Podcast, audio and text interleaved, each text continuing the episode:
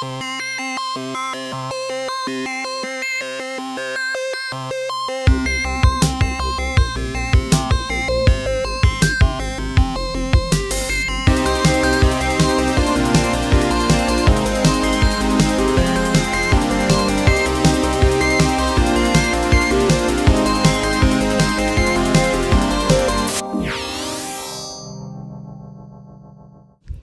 Hallo und herzlich willkommen zu Multicast. Ich bin Laura. Und ich bin Friedrich. Herzlich willkommen zur äh, siebten Episode insgesamt.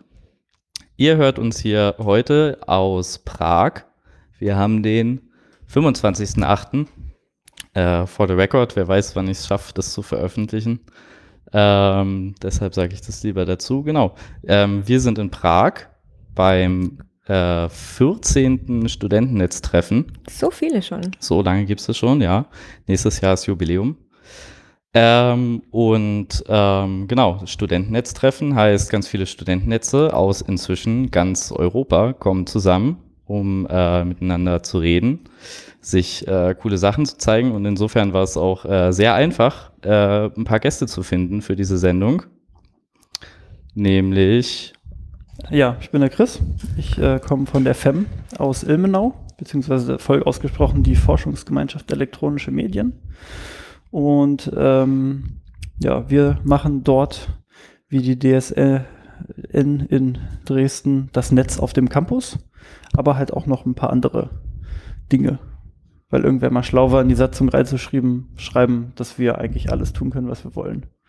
Genau, das erkennt man ja auch schon so an eurem Namen, finde ich. Das ist ja äh, wirklich der Blankoscheck sozusagen. Alles, was irgendwie mit elektronischen Medien zu tun hat, machen zu dürfen. Äh, wahrscheinlich macht er inzwischen sogar nicht mal nur äh, Elektronik, sondern auch äh, Optik und äh, Phononik sozusagen. Aber ja, ja da geht schon. Ja, es, hat, es hängt ja am Ende alles mit der Elektronik zusammen. Da geht einiges. Genau. Mein Name ist der Tobias. Ähm, ich bin hier für den Verein Selfnet e.V. aus Stuttgart.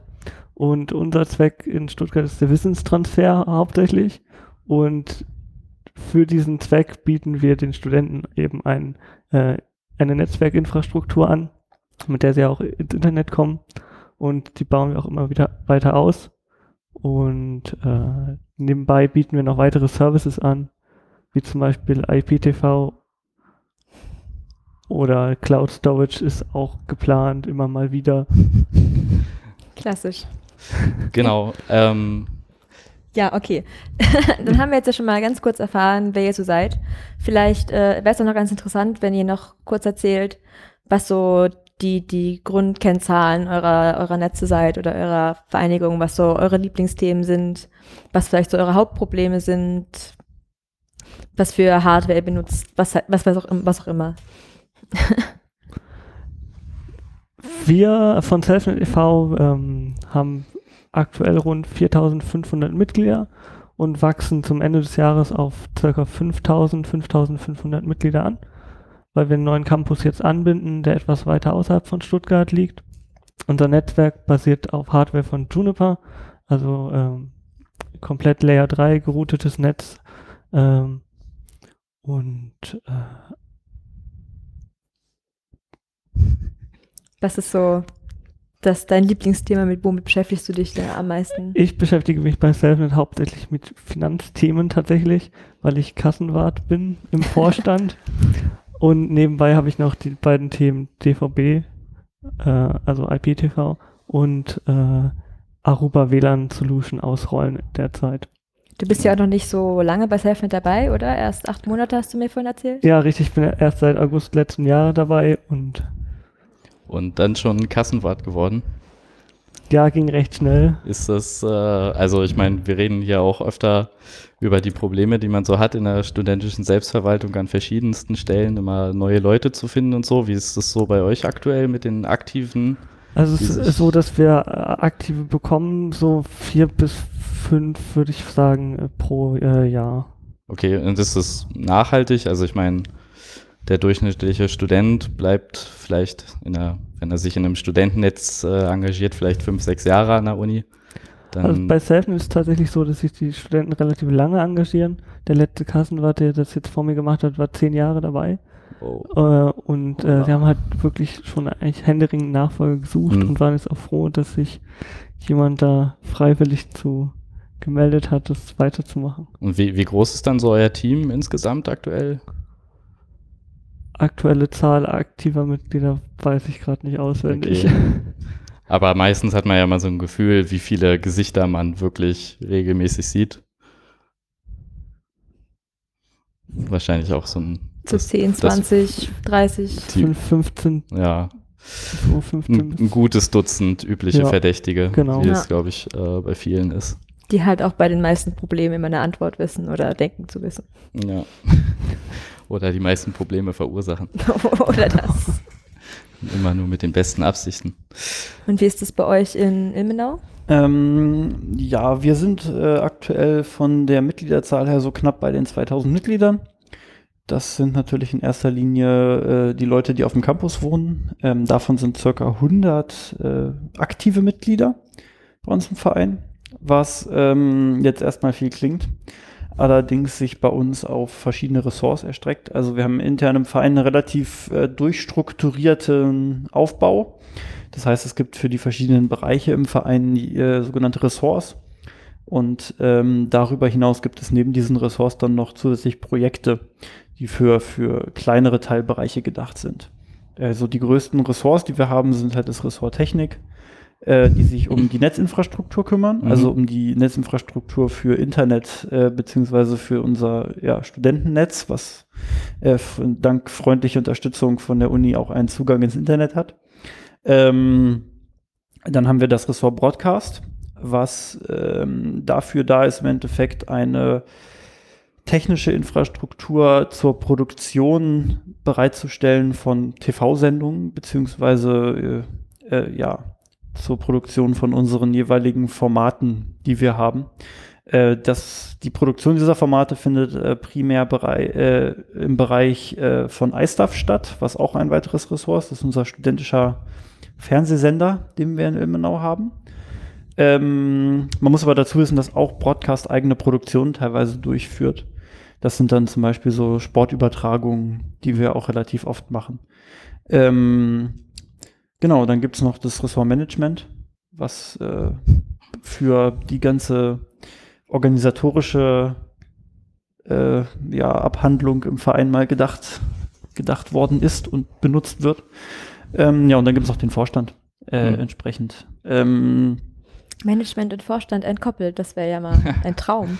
Ja. Mm, Ja, wir haben das relativ, es gibt halt bestimmte Aufgabenbereiche, wie zum Beispiel den Einkauf, äh, der ist bei uns vom Vorstand abgekoppelt. Das heißt, es gibt halt die Finanzer, die sind jetzt im, äh, äh, im Vorstand natürlich, aber ähm, der Einkauf, also diese gesamte Sache mit der Verhandlung mit den Lieferanten etc. pp. ist quasi nochmal ein eigener Teilbereich bei uns im Verein, organisatorisch. Und ähm, Management heißt auch, dass zum Beispiel es gibt eine entsprechende Mailingliste dafür, wo dann jeder Projektleiter oder Ressortleiter draufsteht und dann ähm, laufen da beispielsweise, wenn jetzt finanzielle Ausgaben getätigt werden, die Freigaben dafür auch drüber, dass entsprechend alle informiert sind darüber, wenn Geld ausgegeben werden soll. Ähm. wer, wer von denen kümmert sich dann so wirklich um die, um die Mitglieder, um die Menschen, wenn die Leute Ach so, ich habe ein Ressort vergessen. haben? Ah, Haha. Äh, ich habe das äh, wichtigste Ressort, was jetzt die äh, Verwaltung äh, bei uns angeht, äh, vergessen. Das sind die Admins. Die Admins sitzen, äh, die vergisst man gerne bei uns so ein bisschen, wenn man aktiv ist, weil die sitzen nicht bei uns mit im Office meistens. Mhm. Die hängen da nicht so oft rum, sondern die sind in den Blöcken und sind da der direkte Ansprechpartner für die Leute, die dort wohnen, wenn sie irgendwie ein Problem mit ihrem Anschluss haben, wenn es um ihre Mitgliedschaft geht. Ähm, dann kann man in seinem Blog zu einem seiner Admins gehen und da seinen Mitgliedsantrag ausfüllen, neue Geräte anmelden. Ähm, das machen die bei uns dezentral. Heißt, ihr habt wirklich so pro Wohnheim Leute und findet die auch immer wieder. Genau. Also wir haben ja, unsere Wohnheime sind ja alle auf einem Fleck. Das ist der große äh, Vorteil, der es bei uns so einfach macht, weil wir in Ilmenau eine Campus-Uni sind und unsere Aktivität erstreckt sich halt wirklich auch, was jetzt das äh, Netz angeht, nur auf den Campus, Hm. wo alles stattfindet. Ähm, das macht natürlich die Glasfaserlinks, die wir betreuen müssen, auch dementsprechend kurz. Ändert aber nichts daran, dass äh, wir bis heute bei manchen Kabeln nicht wissen, wo die herkommen und was das für Kabel eigentlich genau sind. Solange das Licht durchgeht. Genau, solange das Licht durchgeht, fragt man da auch aber ähm, ja, da, das ist auch wieder so ein anderes großes Thema bei uns. Wir werden demnächst mal anfangen, ein bisschen zu buddeln. weil äh, wir nutzen aktuell ganz viel alte Heizungstrasse. Und Das, ähm, ja, das hat auch so seine Nachteile. das heißt auch nicht in, in äh, Leerkabeln verlegt irgendwie die Fasern, sondern irgendwie auf, auf den Heizungsrohren äh, irgendwie verlegt. Ja, die Heizungstrassen sind ein bisschen Oder- größer, also wenn man Ja, ja, nicht besonders aber- groß ist, kann man da bequem durchlaufen. Mhm. Und ähm, teilweise liegt es in den alten Heizungsrohren drin, Mhm. die sind nicht mehr in Benutzung. Also Ah, es gibt okay. ein komplett neues zweites Heizungssystem auf dem Campus, äh, was mittlerweile komplett in Benutzung ist. Und ähm, darum liegt es teilweise in alten Heizungsrohren drin. Es gibt aber auch Teile, wo es wirklich normale Leerrohre gibt, äh, wo Kabelzugsysteme entsprechend im Boden sind. Ähm, das ist bei uns sehr divers gerade alles und da wollen wir ein bisschen aufräumen. Aber das ist ja mehr so der, der Netzteil. Und ähm, heute soll es ja ein bisschen mehr ums Bildliche gehen. Das auch. Aber noch ganz kurz vorher, so aus, aus meiner Sicht als viel, jemand, der viel Öffentlichkeitsarbeit äh, tut, macht ihr, also organisiert ihr irgendwie so Veranstaltungen oder so, bei denen ihr irgendwie versucht, neue Mitglieder zu werben oder ich weiß nicht, wir zum Beispiel backen immer Waffeln, wenn Einzugstag ist oder wir beteiligen Mhm. uns am, am Sommerfest der, der Wohnheime und äh, versuchen halt oder machen halt irgendwie zu Halloween so einen Kürbisschnitzen oder so. Versuchen halt irgendwie die Leute an uns zu gewöhnen und vielleicht für uns zu interessieren.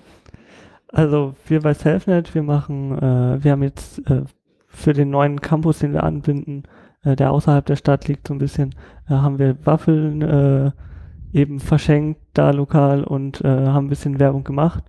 Sonst nehmen wir beim Almandring Open Air teil. Da haben wir einen Grillstand. Almandring Open Air ist so eine Art Wohnheims Campus Festival. Ähm, und da machen wir immer einen Grillstand und verkaufen Burger tatsächlich. Äh, so ein bisschen Verpflegung neben dem Alkohol. Vorbildlich. Äh, ja, wir bei der FEM sind da auch relativ divers aufgestellt, weil wir ähm, ja auch verschiedene Teilbereiche haben, für die wir werben müssen. Wir haben den großen Vorteil, dass Ilmenau eine sehr große Vereinskultur hat. Das heißt, es gibt äh, jedes Jahr die Ersti-Woche zum Beispiel, die Einführungswoche, wo dann halt unter anderem auch eine große Rallye stattfindet, bei der halt fast jeder Verein eine entsprechende, entsprechende Station stellt. Ähm, wir bieten so als Einführung von Seiten vom Ressort Technik halt mal so eine Führung durch die ganzen Betriebsräume und Datacenter von der Uni und halt unsere Infrastruktur zeigen wir da so ein bisschen, da bieten wir was an. Ähm, und dann gibt es natürlich diverseste Events übers Jahr, wie jetzt dieses Jahr zum Beispiel auch das Campus Sommerfest, wo wir dann auch mit einem Stand vertreten sind. Ähm, und irgendwie ein bisschen für Unterhaltung sorgen. Also ein langjähriger Klassiker war zum Beispiel das äh, Switche versenken. Was im, Bitte. was im Endeffekt ein äh, Schiffe versenken war, was äh, wir mit Switchen gebaut haben. Das heißt, man steckt mit Kabeln auf dem Switch, patcht man sich, hat man sein, der Switch ist das Feld, Ah, also ja. mehrere ja. gesteckte Switche und ich stecke mir mit den Kabeln meine Schiffe da drauf Faszinierend. und dann muss der andere halt entsprechend dann gucken, dass er mit dem Kabel das Schiff trifft vom anderen. Okay. das ist ja cool. Das wäre ja mal was. Switche uns. versenken. Gibt's auch, gibt's auch, könnt ihr bei uns im Wiki finden. Ist auch im Public-Bereich. Oha. Wenn man es mal nachbasteln möchte. Wir brauchen ein paar alte HP Pro Curves. Äh, Davon haben wir. ein davon hat eigentlich So jeder mehr ein, als genug. Eine Einheit Keller voll. Ja, ja, äh, so ähnlich bei uns auch. Wir haben da auch ein paar, paar von. Ein paar Cool. viele. Bei Ähm, uns eher nicht. Ja, ja, ich mit eurem Knupperzeug. Äh, kaum, kaum finden sie Geld im Keller, kaufen sie auf einmal das teure Zeug. Ähm, ne? Ja. da grinst der Da kann ich jetzt nichts. Nee. Äh, ja, aber apropos äh, Geld ist eigentlich nochmal ein ganz gutes äh, Stichwort, weil einer, einer der Auf, Auftakt-Folgen ähm, hier für, für diesen ganzen Podcast, da ging es auch viel, viel ums Geld und es war auch ähm, überhaupt äh, mit, mit ein bisschen Grundmotivation, das hier zu machen, unsere ganze äh, Finanzierung und so ein bisschen, bisschen äh, zu kommunizieren. Ähm, ich glaube, SafeNet, ihr nehmt auch 5 Euro pro Monat, richtig? Wir nehmen 7 Euro pro ja, Monat. stimmt, ihr wart, ihr wart die teuren, ja. Teuer, billig. Genau, es, Am Ende muss die Qualität ja stimmen. Das auf jeden Fall. Ähm, genau, sieben, sieben Euro pro Monat. Ähm, wir haben ja vor kurzem von 3,50 erhöht und das war schon ziemlicher, gab es gab's natürlich berechtigte Nachfragen und- und ich meine, das waren halt irgendwie. Bei, bei uns war es eher andersrum, dass wir früher bei ungefähr 10 Euro lagen und auch noch eine äh, Aufnahmegebühr hatten. hm, und dass äh, irgendwann die Aufnahmegebühr dann abgeschafft haben und dann äh, vor zwei, drei Jahren, glaube ich, auf sieben Euro dann runtergegangen sind. Also wir haben oben weiter angefangen vom Beitrag her und sind runtergegangen. Okay, wie, wie habt ihr das geschafft? Habt ihr irgendwie festgestellt, dass ihr irgendwie, also ich weiß, dass ihr noch, ähm, dass ihr auch ähm, so ein bisschen wie wir, ich glaube nicht ganz so krass, auch ein bisschen eine Umstrukturierung ja hinter euch habt mit dem anderen Verein, der, der mit reingelegt wurde, mehr oder weniger. Also ja, wir haben von unserem Schwesterverein im Prinzip WHNet die Wohnheime nach und nach übernommen, Hm? aber da kann ich jetzt auch nicht so viel zu sagen. Okay, ja, Wie gesagt, das Das Zeit war vor deiner Zeit. richtig. Okay. okay. Ja gut, dann gibt ja noch genug andere. Ja, bei der FEM äh, wird nicht pro Monat abgerechnet, sondern pro Semester. Also Okay. unser gesamtes finanzorganisatorisches Finanzkonstrukt, was wir im Verein fahren, ähm, erstreckt sich sozusagen immer auf Semester. Äh, das heißt, wir haben einen Mitgliedsbeitrag von 40 Euro pro Semester und eine Ratter, ratter, ratter. Ratter, auf jeden Fall mehr als bei uns. Sechs, sechs Euro irgendwas. 6 Euro irgendwas, genau, und äh, eine einmalige Aufnahmegebühr von 25 Euro. Hm. 25. Nicht schlecht. Das hatten wir vor vier, drei, vier Jahren ja auch noch. 25? So Na, es war schon, es war schon viel. Also vor allem war es bei uns, glaube ich, mehr Aufnahmegebühr als Semestergebühr damals. ähm, wir sind, wir sind Okay. ähm, auch erst vor ein paar Jahren weggegangen von dem Semesterweisen, weil das halt immer relativ viel Ärger gemacht hat mit ähm, Studierenden anderer Hochschulen. Also es gibt halt in Dresden mehr, aber weitem nicht nur die TU Dresden und Mhm. dann haben die andere Semesterzeiten Ah, okay. internationale Studierende. Ähm, ist das bei euch nicht so ein Thema? Ähm, na, oder? wir haben noch die, wir haben noch die Kurzzeitmitgliedschaft Ah, okay. als eine Ausnahmeregelung, äh, die intern gefahren wird. Das ist für Mitglieder, die halt für einen Monat da sind. Also das haben wir relativ oft, dass halt äh, Studierende aus anderen Städten beziehungsweise aus anderen Ländern dann für so einen Monat in Ilmenau sind. Dafür gibt es ein äh, Kurzzeitmitgliedschaftsmodell, was äh, halt nur aus der Aufnahmegebühr von 25 Euro besteht. Okay. Und dafür ist man dann halt Kurzzeitmitglied im Verein Mhm. und äh, kann entsprechend die Dienste, die wir anbieten, dann nutzen und sich natürlich auch jederzeit gerne aktiv engagieren, wenn man es möchte. Ja. Okay. Interessant. Äh, vielleicht noch zu erwähnen, als aktives Mitglied bei uns ist man allerdings äh, äh, vom Mitgliedsbeitrag befreit. Also wenn ich mich aktiv im Verein engagiere, dann muss ich den Mitgliedsbeitrag nicht zahlen. Hm. Ähm, wobei das nicht das erste Semester betrifft. Ne? Also wenn ich jetzt in Immenau ankomme, dann kann ich nicht irgendwie direkt in der FEM Mitglied werden und spare mir dadurch den Mitgliedsbeitrag, sondern ich muss quasi ein Semester aktiv gewesen sein. Damit man auch sein, seine in- Motivation mal darlegt und äh, Genau. sieht, dass es nicht nur kurzzeitig ist. Ja, das gibt's bei uns, also die Möglichkeit gibt's bei uns auch. Es ist nicht automatisch, aber wenn man äh, befreit werden möchte, kann man bis zu maximal dem Monatsbeitrag wieder befreit werden. Also ko korrekterweise handelt es sich dabei um eine Aufwandsentschädigung und man wird nicht unter keinen Umständen vom Beitrag befreit, außer man Okay. ist ein Härtefall, aber ja. Okay. Also Ja, das äh, hat ein bisschen was mit unserer Rechtsform auch zu tun als und da wir stehen unter sächsischem Hochschulfreiheitsgesetz und da muss Ah. man manche Sachen anders Ja, machen. ihr seid ja kein Verein. genau, wir sind kein e.V. Ah, ja, ja, Das Modell der Befreiung haben wir nicht. Tatsächlich, bei uns sind, haben, müssten, müssen auch aktive Mitglieder im Prinzip ihren Mitgliedsbeitrag bezahlen. Allerdings kann das durch Eintragen von Baustunden dann wieder gegen Null. ist ja in vielen Vereinen werden. so, kennt, kennt man das ja, dass irgendwie im Anglerverein, wenn man dann irgendwie hilft, das Boot zu schrubben, dass man dann das erlassen bekommt, ja.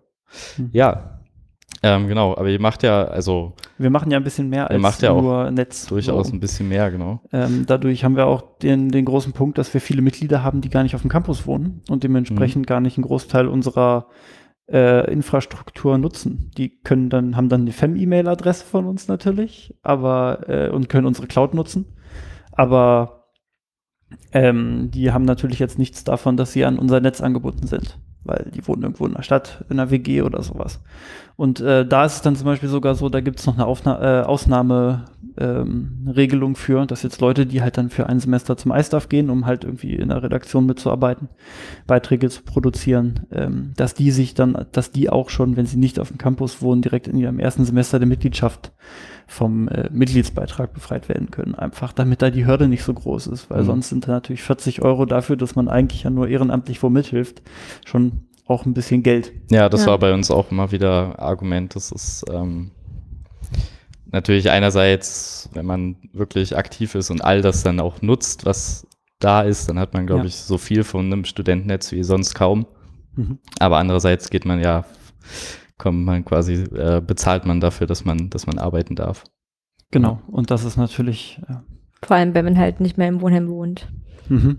ist es dann, nicht Also- so ganz anreizschaffend. ja, es ist bei manchen dann vielleicht äh, ein Diskussionsgrund.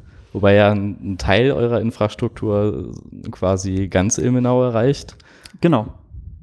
Ähm, ich kann da mal zu ausführen, wir äh, machen, haben ja diesen studentischen Fernsehsender, den iStuff. Und äh, im Jahr 2007 äh, haben wir anlässlich der ISWI, der Internationalen Studierendenwoche in Ilmenau, das erste Mal im Testbetrieb einen DVB-T-Sender in Betrieb genommen, mit dem man dann auch äh, auf touristischem Ausstrahlungswege diesen Sender empfangen konnte. Wofür steht DVB-T? Äh, das ist äh, Digital Video Broadcast. Okay, Und also äh, einfach T das, für was es macht. Terrestrial, das, was es macht. Okay. Ich hoffe, T. der Mensch, der DVB beim Selfnet äh, macht, sagt mir jetzt nicht, ich habe mich da vertan. Nee, stimmt schon, die Stimmt schon. Und das, äh, das T für Terrestrial. Der, genau, das T ist für Ja. Terrestrial, es gibt dann ja noch DVB-S, das wäre zum Beispiel dann Satellit oder das C für Cable. Wenn man jetzt Ah, okay. Kabel-TV hat, dann ist das DVB. Genau, also ich, ich bin nämlich auch, was so Fernsehtechnologien angeht, völlig neben allem. Ähm, bei uns gibt es immer mal wieder Studenten, die denken, wir hätten damit auch irgendwas im Wohnheim zu tun und uns dann so Sachen fragen und uns so Receiver hinhalten, ob die jetzt funktionieren werden. Und ich bin so, äh, keine weil halt, Ahnung. Weil auch die Fernsehdose direkt neben unserer Dose ist. Ah, Dann ist die Genau. Assoziation Das natürlich gehört dann, ja. naheliegend, aber Ja. nicht hilfreich. nee, ihr könnt ja auch noch Aber- Pay-TV verkaufen, oder? Hm. Wie die Pre-Show zu dieser Sendung. Wie die Pre-Shows dieser Sendung, über die wir vorhin sprachen, Genau. die ihr äh, hören könnt, wenn ihr dabei gewesen seid. Genau. Nee, aber ihr, ihr embraced es quasi ähm, richtig, dass ihr euch auch euch sowas annimmt. Äh, ja, natürlich. Ähm, wir, wir heißen ja Forschungsgemeinschaft elektronische Medien und wollen dementsprechend halt auch einfach für, für viele Dinge eine Plattform bieten, weil wir eben halt die Möglichkeiten dazu haben in Ilmenau, aufgrund von der über äh, lange Zeit gewachsen, also wirklich sehr, sehr lange Jahre gewachsenen Infrastruktur, die immer breiter geworden ist und auch einfach aufgrund der Tatsache, dass wir ähm, relativ gut die Möglichkeit haben, wirklich auch halt mal neue Technik anzuschaffen und mal neue Sachen auszuprobieren und für bestimmte größere Projekte halt auch ähm, dann entsprechend die Mittel mal aufzubringen, wenn wirklich da ein Interesse im Verein da ist und Leute sagen, wir haben da jetzt Bock drauf. Dann ähm, sind wir halt auch in der Lage, mal länger was anzusparen zum Beispiel. Das ist natürlich der Vorteil als Verein, äh, dass man da nicht äh, in so ganz strengen, strikten äh, finanziellen Gefieden hantiert. Genau, ihr seid auch gemeinnützig, oder? Wir sind auch gemeinnützig, Okay, ja, genau. Dementsprechend ist das natürlich sehr entspannt. Rück, Rücklagen bilden und dann geht Genau. Genau. Ja, das, damit Dann kämpfen wir tut der neue Router auch aber- mal nicht so weh. Ja, Ja, das ist schon praktisch, wenn einem nichts als äh, Gewinn angekreidet wird, nur weil, weil Geld auf dem Konto liegt. Genau. das ist ja. ein schönes Traumland. Naja, ähm, Wo wollen wir weitergehen? ja, ich habe, eben wusste ich es noch, aber dann habe ich es vergessen. ähm, vielleicht äh, nochmal, wolltest du nicht irgendwie über so, wie das so funktioniert, wie so das von, vom Sender zu Genau, also bis jetzt waren wir ja nur beim äh, DVB-T, was ja über Funk und Antennen irgendwie Genau. funktioniert. Ähm, du hast gesagt, es gibt noch äh, S für Satellit und, und C für Kabel. Genau. Richtig. Ähm, und T ist ja das Normale, was man, also was das man so kennt von was so, so von einem äh, irgendwo in der Nähe stehenden Funkmast gesendet Okay. wird. Ne? Und dann, ich, ich kenne auch so aus grob aus dem Gedächtnis, dass früher auch irgendwie so Dongle, USB-Dongles gab für einen Laptop oder so. Das ist Wo dann DVB-T so dann. Ja. eine Genau. Antenne dran steckt, Ja. genau.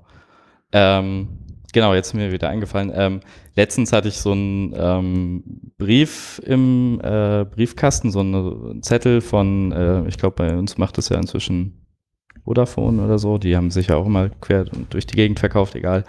ähm, dass, ähm, dass das äh, analoge Signal oder so demnächst abgeschalten wird. Mhm. Ähm, ich glaube, ihr in, in Da sind wir Stutt- beim Kabelfernsehen Genau. jetzt gerade. Ja. Also ich kenne es halt äh, von, vom Privat, weil ich halt zu Hause einen Kabelanschluss habe. Äh, bei meinen, beim, also beziehungsweise meine Eltern zu Hause einen Kabelanschluss haben. Richtig. Und ähm, da dann halt irgendwann mal die Post kam, dass jetzt die äh, äh, Ausstrahlung von analogem Kabelfernsehen eingestellt wird, was schon länger, glaube ich, geplant war. Ja, Und, äh, äh, Unity Media hat damit vorgelegt in Mhm. äh, Rheinland-Pfalz, äh, Hessen und Baden-Württemberg. Und die an, der andere große Kabelanbieter Vodafone musste dann jetzt dementsprechend auch mal nachziehen. Ah, okay, ja, dann waren die das jetzt bei uns. Genau, und das ist aber halt, ist das dann DVB-C quasi? ja, das genau. ist DVB-C. Und, und da gab es noch ein, ein, da war das einfach dieses übliche, dass das analoge Signal einfach zu viel Bandbreite frisst Ja, und man in Genau. den digitalen äh, äh, einfach viel mehr Daten im also, also auf einen analogen Platz bekommt man circa acht, acht bis neun digitale Sender Genau, und und eben auch Internet-Sender äh, mit drauf. Also das, das wird ja im Prinzip auch nur digital im Kabel übertragenes Internet. Also viele haben ja zu Hause auch ihren Internetanschluss Ja, über das Kabel. genau. Äh, Ja. Weil wir lieben ja das Kupfer so sehr in Deutschland alle. Aber was genau bedeutet denn jetzt, was ist denn jetzt der Unterschied zwischen analog und äh, digital? Ich meine, auf meinem Fernseher sieht doch alles gleich aus wahrscheinlich, egal. Nee. Nicht? Also wenn man sich das anguckt, dann ist, äh, hat man beim digitalen Signal, wenn das gestört ist, Klötzchenbildung, weil das per Einsen und Nullen eben übertragen wird. Und analog Signal ist halt eine äh, ne- ne Spannung einfach nur. Also ich den genauen technischen Unterschied kenne ich da auch nicht, aber es äh, Ähm, ja, gibt ja, auf jeden also Fall einen Unterschied. ich kann ja, ähm, ich kann ja nicht nur, wie wir jetzt hier gerade uns unterhalten, da, da habe ich ja auch ein analoges Signal, mit dem das Ganze erstmal anfängt, bevor das dann in diese Kiste hier auf den Ja. Tisch geht, die dann da so Nullen und Einsen draus macht. Ähm, dieses analoge Signal ist einfach nur eine Spannung, die sich erstmal entsprechend ändert, je nachdem, wie laut oder leise oder schnell oder langsam wir jetzt gerade hier ins Mikro sprechen. Und ähm, das kann ich nicht nur mit Ton machen, sondern das kann ich halt auch mit Bild machen. Auf verschiedensten Wegen. Also da gibt es verschiedene Standards, wie ich äh, analog Video übertragen kann. Mm, Und ähm, das Problem an der ganzen Geschichte ist halt natürlich, dass ich eine ganz andere Störempfindlichkeit habe, weil ich kann in ein analoges Signal natürlich nicht wie bei einem digitalen Signal noch irgendwie eine Prüfsumme mit einbauen oder eine Fehlerkorrektur, womit ich dann ausgleichen kann, wenn ich bestimmte Informationen nicht mehr habe. Ähm, dann flackert das Bild komisch, ich kriege irgendwelche komischen Verzerrungen oder Streifen oder es krisselt komisch und sieht ganz schlimm aus, was man vielleicht kennt, irgendwie, wenn man eine Satellitschüssel auf dem Dach hat und es ist richtig dicke Gewitter. Dann war das so vor ein paar Jahren noch so, dass dann das Fernsehbild auf einmal ganz schön schlecht wurde oder halt irgendwann weg war. Das ist bei meinen Eltern auch noch so, ja. Vor allem, wenn es schneit, gibt es dann erstmal so einen Tag kein Fernsehen. Ja, gut, okay, dann äh, mittlerweile ist ja, glaube ich, auch das analoge Satellitenfernsehen abgeschaltet, wenn ich mich recht Ja, entsinne. Ja, 2012. 2012. Ja. Ah, das war eine Panik.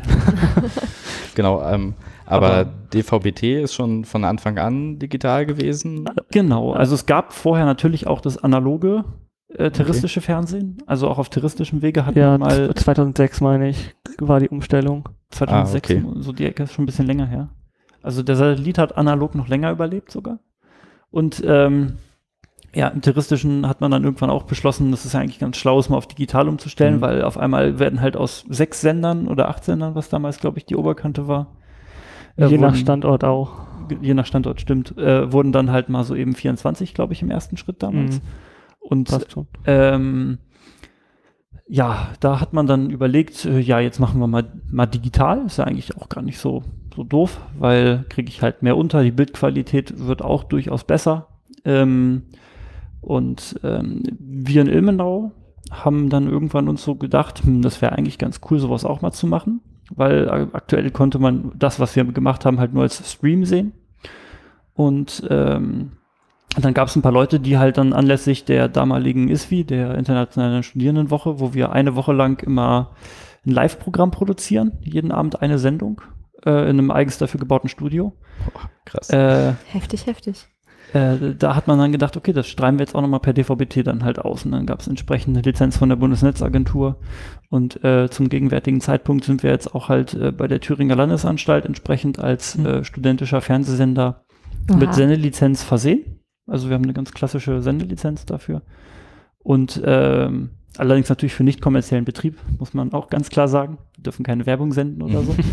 ähm, Ist ja jetzt vielleicht für die meisten Nutzer nicht unbedingt ein Nachteil. ist auf keinen Fall ein Nachteil. Ähm, und äh, wir haben halt auch entsprechend von der Bundesnetzagentur eine Frequenzzuteilung für einen Versuchsbetrieb äh, von einem DVB-T-Sender, was einfach daran liegt, dass wir das, was wir da tun, äh, natürlich jetzt nicht einfach machen wie der typische Betreiber von so einem großen DVB-T-Sender, wo ich mir dann entsprechend einen, einen Kanal mieten kann als kommerzieller Sender, sondern wir betreiben das ganze System natürlich selber und Mhm. auch da haben natürlich Leute geforscht und probieren Dinge aus und wir äh, versuchen da immer mal wieder mit rumzuspielen und gucken, wo man hier und da nochmal was machen kann. Und da bekommt man relativ einfach eine Lizenz für so eine Frequenz. Also ich kenne nur Mhm. so, ich kenne das halt von uns, von unseren 80 Gigahertz Funkstrecken, die beantragt man und bekommt dann in der Regel, kostet halt nur Geld.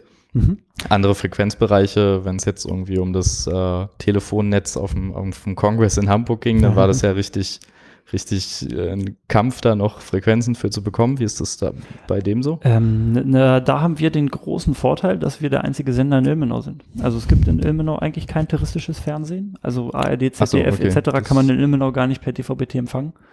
Und ähm, wir haben dann zu dem Zeitpunkt damals, als dann sozusagen von diesem Versuchsbetrieb, der halt auf eine, äh, äh, Entschuldigung, Ereignisfunk, wie es heißt im, äh, bei der Bundesnetzagentur, als wir dann den Wechsel gemacht haben vom Ereignisfunk äh, auf, den, auf die normale Sendelizenz, kam halt als äh, Auflage mit dazu, dass wir noch den Südthüringer Regional, das Südthüringer Regionalfernsehen mit ausstrahlen müssen. Ähm, Okay, wenn wir schon so einen Sender aufbauen, was jetzt aber technisch kein Problem ist, weil Ja. das schiebt man dann halt mit in die Sendeinfrastruktur rein, die man da hat technisch. Genau, das war, Und dann- fandet ihr wahrscheinlich eher noch gut, da noch mehr drüber senden zu können, oder? Klar, ist natürlich auch wieder einfach ein interessanter Use Case und schafft natürlich auch eine gewisse Vernetzung äh, Ja. einfach ähm, mal auch zu anderen Regionalfernsehsendern. Stimmt, dann vielleicht irgendwie mehr, paar mehr Kontakte und ein bisschen mehr Erfahrungsaustausch oder so. Ja, genau. Also der äh, jetzt zumindest aktuell, ich bin jetzt ja auch erst seit knapp zwei Jahren irgendwie wirklich aktiv in FM und das war doch zehn Jahre vor mir fast schon. Hm.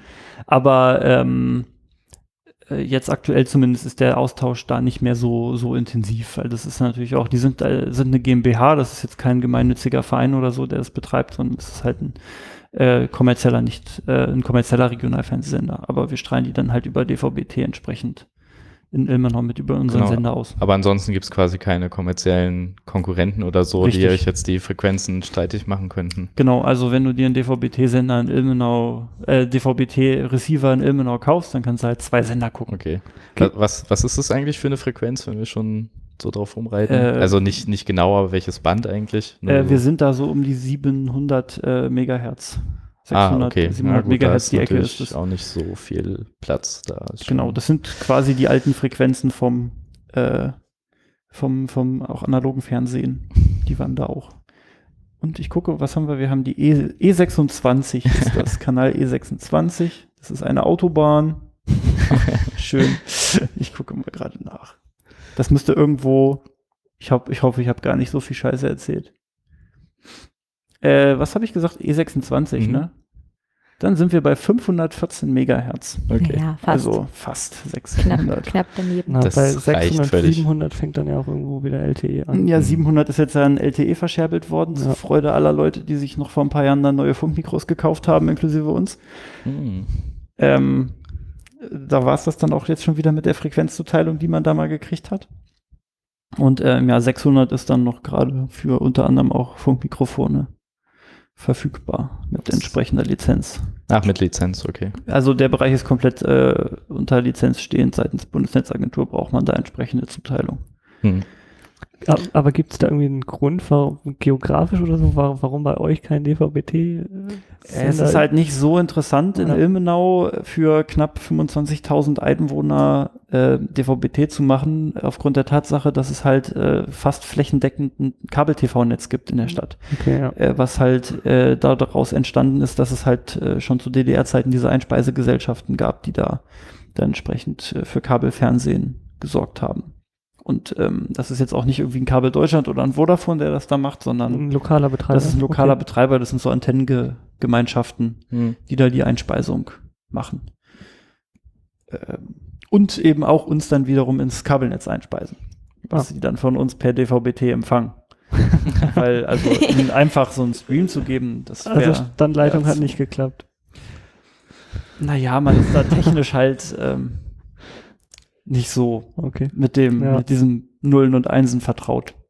Da gibt's halt so eine Satellitenschüssel, die empfängt dann da halt so ARD, ZDF und Ja. so und dann so eine DVB-T-Antenne, die empfängt dann halt noch iStuff und den SRF und dann war's das auch schon.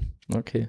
Aber also diese Umstellung von, also es gab jetzt also diese, so, zum Beispiel diese analog-digitale Umstellung für euch nicht, aber die Zeit bleibt ja trotzdem nicht stehen. Also über was für eine Bildqualität reden wir da eigentlich? Na, wir machen gerade noch so ein, so ein wunderschönes SD, also Oh, okay. die 576i, äh, die wir da fahren. Äh, auch Ich wenn wir gerade kein Wort verstanden. Was? Also wir machen ein, ein, äh, ein, ein Stand, ein SD-Signal, also halt äh, diese Standardauflösung, wie es gerne genannt wird.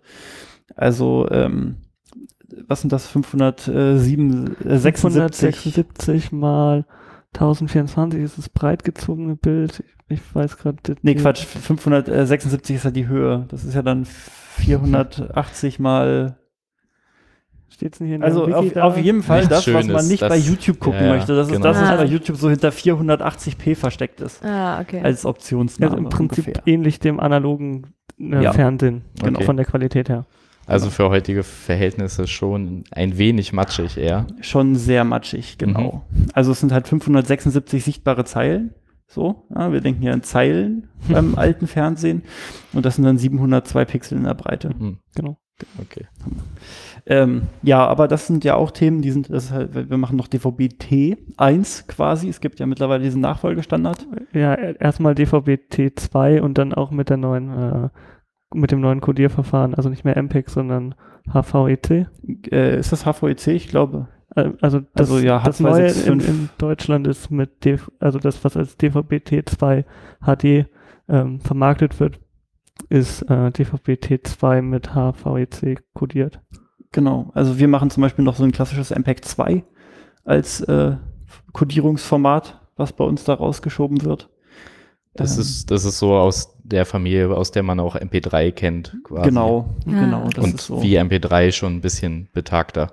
Es, es hat schon ein paar, paar Jährchen auf dem Buckel. Kann Ja. schlicht nicht dieselbe Qualität mit, mit der gleichen Datenreite erreichen wie modernere Standards. Wie dieses HVEC oder was auch Ja. immer. Ist, denke ich, ist, denke ich, nicht so wichtig, ähm, wie, wie das jetzt genau heißt. Ja, HEVC ist es. Ah, HIVC. Äh, ja. HEVC und das ist halt H265, also der Ja. ist quasi die Bezeichnung. Steht halt für High Efficiency Video Coding. Hm, Also- sehr deskriptiv. aber wie nennen, wie nennen wir Ähm, dann das nächste? ja, Super efficient. Nein, das hat man Super dann- High Efficiency. Super High Efficiency, das ist dann äh, UHD Plus oder so, oder Mhm. äh, Super UHD und äh, was dann an Auflösung darüber gemacht werden soll. Genau, aber ihr seid noch bei DVB-T1. wir machen noch das qualitative SD-Signal, was es auch noch ermöglicht, mal schnell im Szenenbild was mit Gaffer zu flicken, weil man sieht es ja eh nicht mehr am Ende. Ja, die Zeiten sind mit HD vorbei. Also wir produzieren mittlerweile komplett auf HD. Es gibt jetzt Mhm. keine Produktion mehr, die wir in SD machen. Guckt ihr auch schon in Höhe, also zumindest was die native Produktion jetzt angeht, nicht das Äh, was die Produktion angeht, äh, schauen wir jetzt gerade so in die Richtung, äh, dass wir äh, den nächsten Schritt machen. Wir sind gerade bei 720p50 als Produktionsformat, Mhm. also 1280 mal 720 Pixel mit halt 50 Vollbildern die Sekunde. Mhm. Ähm, und der nächste Schritt ist quasi auf das Full HD zu gehen, was halt 1920 mit 1080 Pixel geht. Äh, dann aber auch mit 50 Vollbildern die Sekunde. Mhm. Also viele Kameras können natürlich äh, schon heute 1920 1000, äh, mal 1080, aber halt nur entweder mit, fünf, fünf, äh, mit 25 Vollbildern oder mit 50 Halbbildern. Ist in beiden Fällen nicht so praktisch, gerade weil wir machen halt viel Sport. Mhm. Und wenn dann du den Ball so entweder zweigeteilt halt übers Feld fliegen siehst, beziehungsweise der so in Stücken seinen, seinen Platz erreicht, dann ist das nicht so schön. Ja. Ja. Und darum, Bewegte Objekte sind dann, glaube ich, mit mehr Frames immer besser dran. genau, darum halt auch die Entscheidung für das Format, was auch ARD und ZDF noch immer fahren, im HD-Bereich. Aus eben besagtem Grund. Und ähm, ja, der nächste Schritt ist dann 1080 P50. Mhm. Weil 4K, da warten wir noch mal ein paar Jahre, bis da dann wirklich ernst zu nehmen. Aber das wollen wir passiert. auch irgendwann mal sehen, ne? Ja, irgendwann wollen wir das mal sehen, aber ähm, äh, das heißt auch immer natürlich eine größere Investitionssumme, Ja, die da fällig wird, weil Ja. wir senden gerade nicht mal nicht mal HD so, Ja. und Ja, so- wollen jetzt machen jetzt in der Produktion den nächsten Schritt. wir machen auch im Sender gerade schon die nächsten Schritte. Also wir haben jetzt mittlerweile freundlicherweise mal ähm, so einen DVB-T2-Sender zur Verfügung gestellt bekommen. Ähm, also die Sendetechnik dafür. Ah, okay. Und ähm, ha- haben halt auch die entsprechende Pipeline, die dahinter nötig ist. Also nicht nur den Sender, in dem ich das entsprechend bereits aufbearbeitete Signal reinschicke, was er nur noch aufmoduliert und äh, mit der eingestellten Frequenz dann ausstrahlt mit der Sendeleistung, die man einstellt. Ähm, sondern du brauchst da vorher auch noch ein bisschen, bisschen was an Hardware, die entsprechend dann das richtige Stream-Format an dieses Gerät schickt, im richtigen, äh, in den ganzen technischen Eigenheiten, die da so dranhängen. Und ähm, das haben wir jetzt gerade alles so im Lager liegen, aber ähm, Das kennen wir, glaube ich, alle. halt, mit, ja. Damit ist es immer noch da lange muss halt nicht auch getan. irgendwer was tun, äh, noch, dass Muss das mal passiert. Und Aufbauen, äh, zusammenbauen. wir haben gerade ganz viele Großbaustellen angefangen im Verein, auch ab, ab, Mhm. ab vom Fernsehen. Kennen wir Und, auch äh, mit den vielen Großbaustellen auf einmal.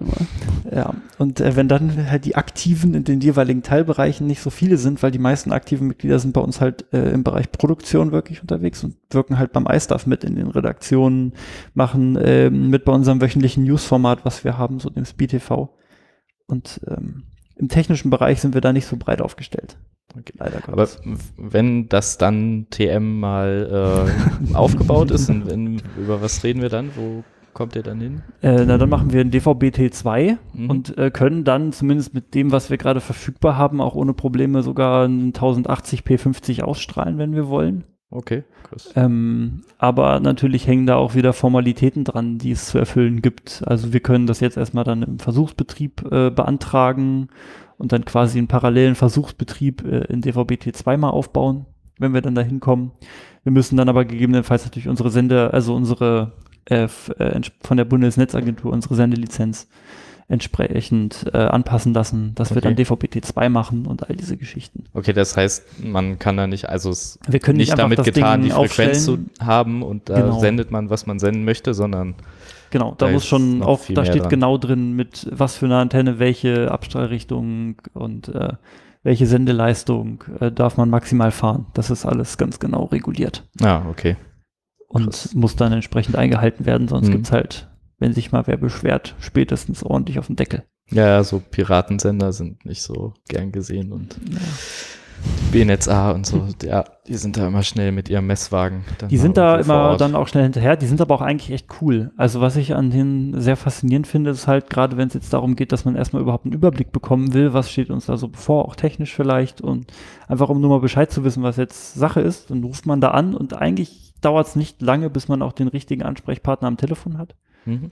Und die helfen einem dann auch gerne weiter. So, die erklären dann halt auch einem, wie das so abläuft und was man da so für tun muss und wissen muss und beachten sollte. Also die sind da wirklich auch alle sehr, sehr cool. Ich habe da bis jetzt echt niemanden am Telefon gehabt, wo ich so dachte, okay, ja, sorry, dass ich angerufen habe. Sondern es war echt immer äh, nett, mit denen zu telefonieren bis jetzt. Das ist doch auch mal ein schönes, schönes Erlebnis in der. In der Welt der Behörden. Ja, genau. Ja, ich wüsste auch nicht, dass wir da je Probleme gehabt hätten mit unseren Frequenzen, aber es ist auch ein ziemlicher Ja, die, Richt die Standardfall. Richtfunkjungs sind noch viel Ja. entspannter. Also in meiner Wahrnehmung, jetzt so aus dem beruflichen Kontext, ist das ja, immer. und das, da waren wir, glaube ich, auch jetzt kein, haben da kein, Kein keine anstrengender Sonderwürste Kunde, ja. gebraucht oder so, genau. Aber ja, super zu hören. Okay. Ähm, Dann haben wir jetzt also schon mal einen ganz guten äh, Eindruck davon bekommen, wie man äh, DVB-T dann vielleicht machen kann oder wie ihr das macht. ja, ein bisschen zumindest. Vielleicht mal ein ganz guter Vergleich zu hören, was denn da so in Stuttgart passiert. Also wir in Stuttgart machen im Prinzip genau das Gegenteil, was die Genau. äh, bei der FM machen, nämlich wir empfangen das fertige Signal dann und äh, machen daraus IPTV und multicasten das dann an unsere äh, Wohnheimsbewohner. Vielleicht kurz mal Multicast. Passend zur, zum Titel des, äh, Titel des Podcasts. ja, Richtig. Das, Äh, beim Multicast ist es so, äh, oder ich fange mal anders an, ist, wenn ich äh, eine Webseite aufrufe, dann ist es äh, eine, äh, nicht Juni, nee, oh Ja, Gott, jetzt ein doch, Unicast. ja, dann ist es nicht, ich, dann ist es ein Unicast, weil äh, ich mit genau einer Gegenstelle kommuniziere. Dann gibt es noch das Modell Broadcast, das heißt, ich schicke eine Nachricht los und die kriegen äh, eine, eine, alle, die in meinem Netz irgendwie da sind, in meinem Layer 2 Netz. Und dann gibt es eben noch den Multicast. Und Multicast empfängt immer nur der, der den, äh, der diesen Stream oder diesen Sender dann auch haben möchte. Das heißt, wir belegen nicht eine feste Bandbreite mit diesem TV-Signal in unserem Netz, sondern immer nur der Sender, der aktiv von einem Mitglied geguckt wird, äh, geht auch durch das Netzwerk durch. Ah, okay. Ich hoffe, das war irgendwie gerade verständlich erklärt. Und natürlich Genau. können mehrere Leute die gleiche Quelle empfangen. Das Genau, ist richtig. Der wichtige Punkt an der Geschichte. Also wenn zwei Leute, die äh, ihre Zimmer nebeneinander haben, den gleichen Sender gucken würden, wird er nicht doppelt übertragen, sondern er wird bis zum Switch im Wohnheim nur ein einziges Mal übertragen und wird dann halt da äh, an beide Zimmer weitergesendet. Genau, und ähm, genau, also man kann sich das auch so ein bisschen äh, angucken, weil der, der Hinweis auf, auf den Namen steckt auch immer noch in unserem Logo und deshalb haben wir den, den Namen auch so ein bisschen gewählt, ähm, weil wir ja auch äh, zwei, zwei Leute an viele senden, die es hören wollen. ähm, genau.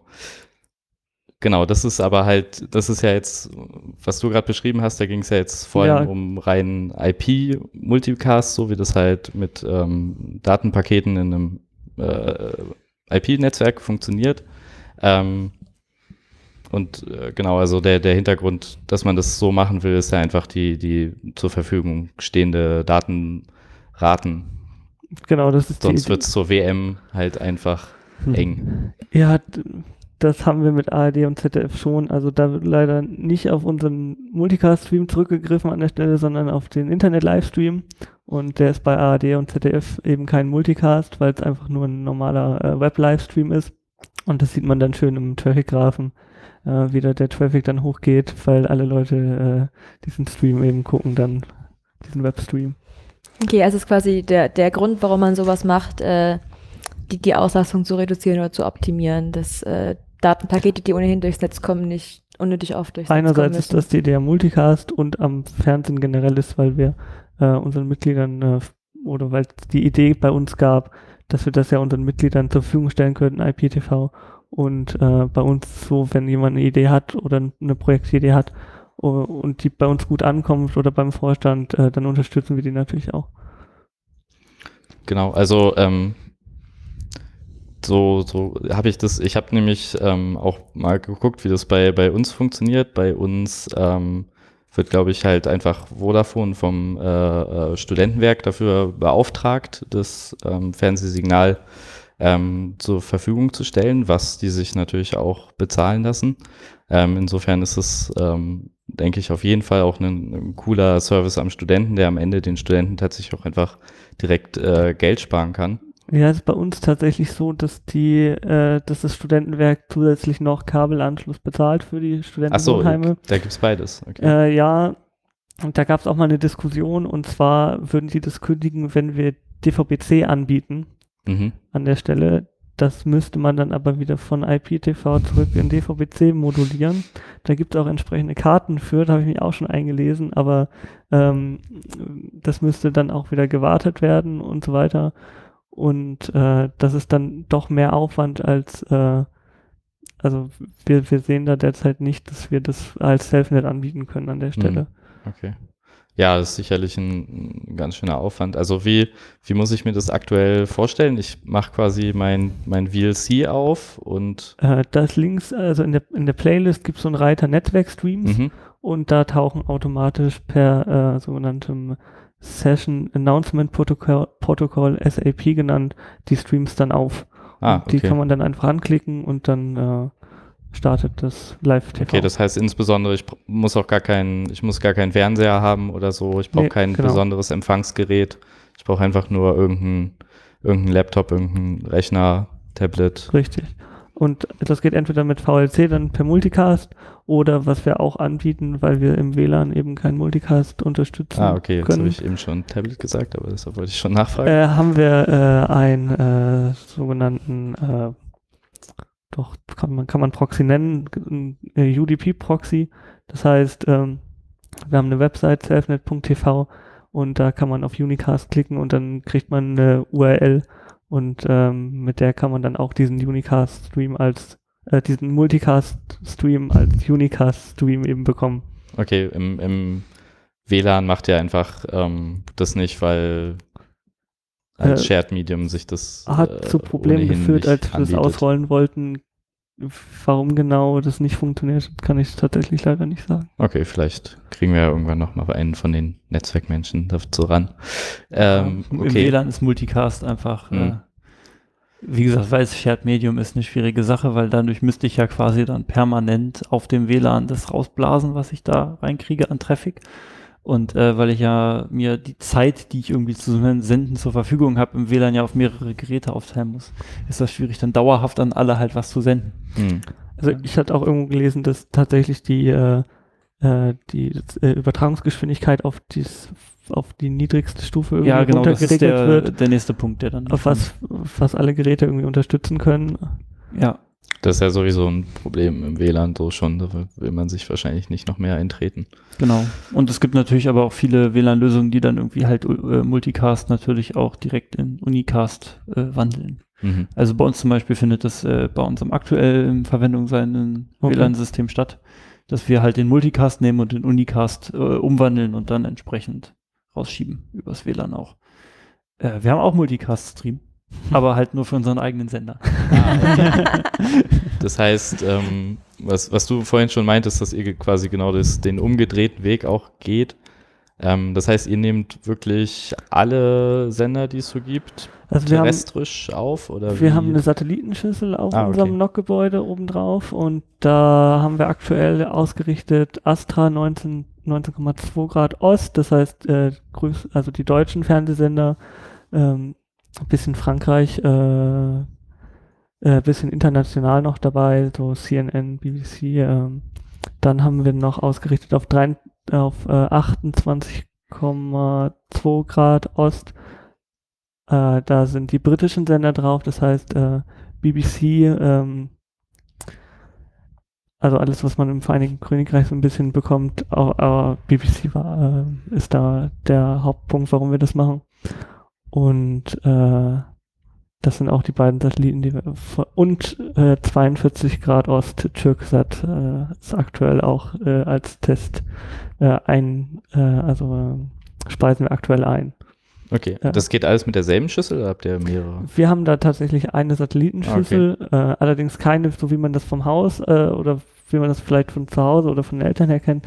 Das ist so eine runder Parabolspiegel meistens, äh, wo vorne so ein Arm dran hängt und dann äh, so ein kleines weißes Dings, sogenannte LNB dranhängt, äh, was eben dann äh, das Signal auffängt und in Kabel umwandelt, also in Kabelsignal um, umwandelt, sondern wir haben, also wir haben auch so ein so ein Parabolspiegel. Allerdings haben wir vorne ähm, ja nicht so einen Arm, der rausguckt, sondern ich weiß nicht, wie man das, so, so einen waagerechten, ich weiß nicht, wie ich das jetzt beschreiben soll.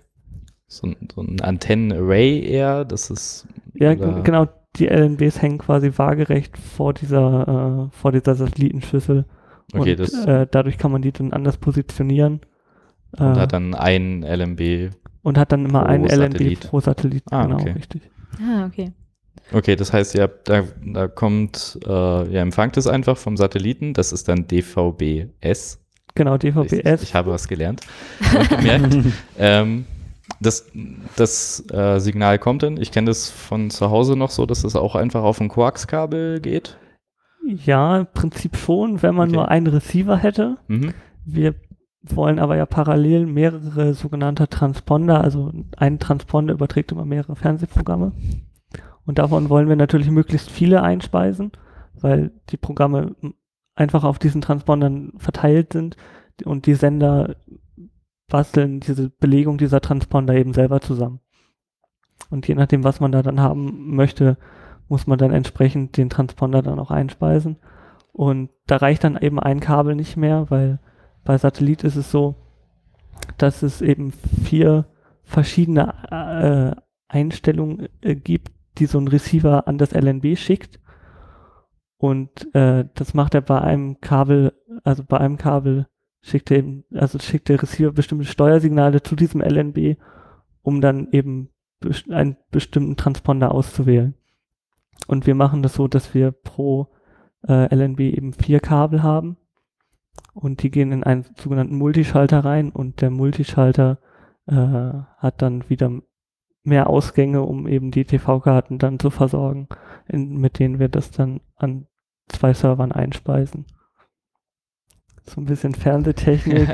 ja, ja, ist so ein mir- mir ganz neues äh, Terrain das für die ist- meisten. Ja, ja, also mit Für uns- für so uns auch Detail habe ich mir das, ja. Terrain. Ich kenne ich kenn nur von uns vom, vom, vom Dach von dem einen Serverraum, da stehen halt auch so diese Schränke von, von also nicht mehr Kabel Deutschland, glaube ich, sondern dann jetzt Vodafone, mit halt diesen äh, ganzen Umformern da drin, die, wo halt irgendwie Glasfasern rauskommen und irgendwelche Koaxkabel reingehen, aber so richtig äh, verstanden habe ich das nie, deshalb aber ich, äh, ich glaube, ich kann dir schon ganz gut folgen. Also das heißt dann, das heißt da, das, das äh, DVB-S-Satellitensignal wird einfach äh, an diesen, äh, geht durch diesen Multischalter und äh, da kommen, da fallen dann im Prinzip die verschiedenen äh, Signale pro, äh, äh, Pro Sender raus. Pro TV, also äh,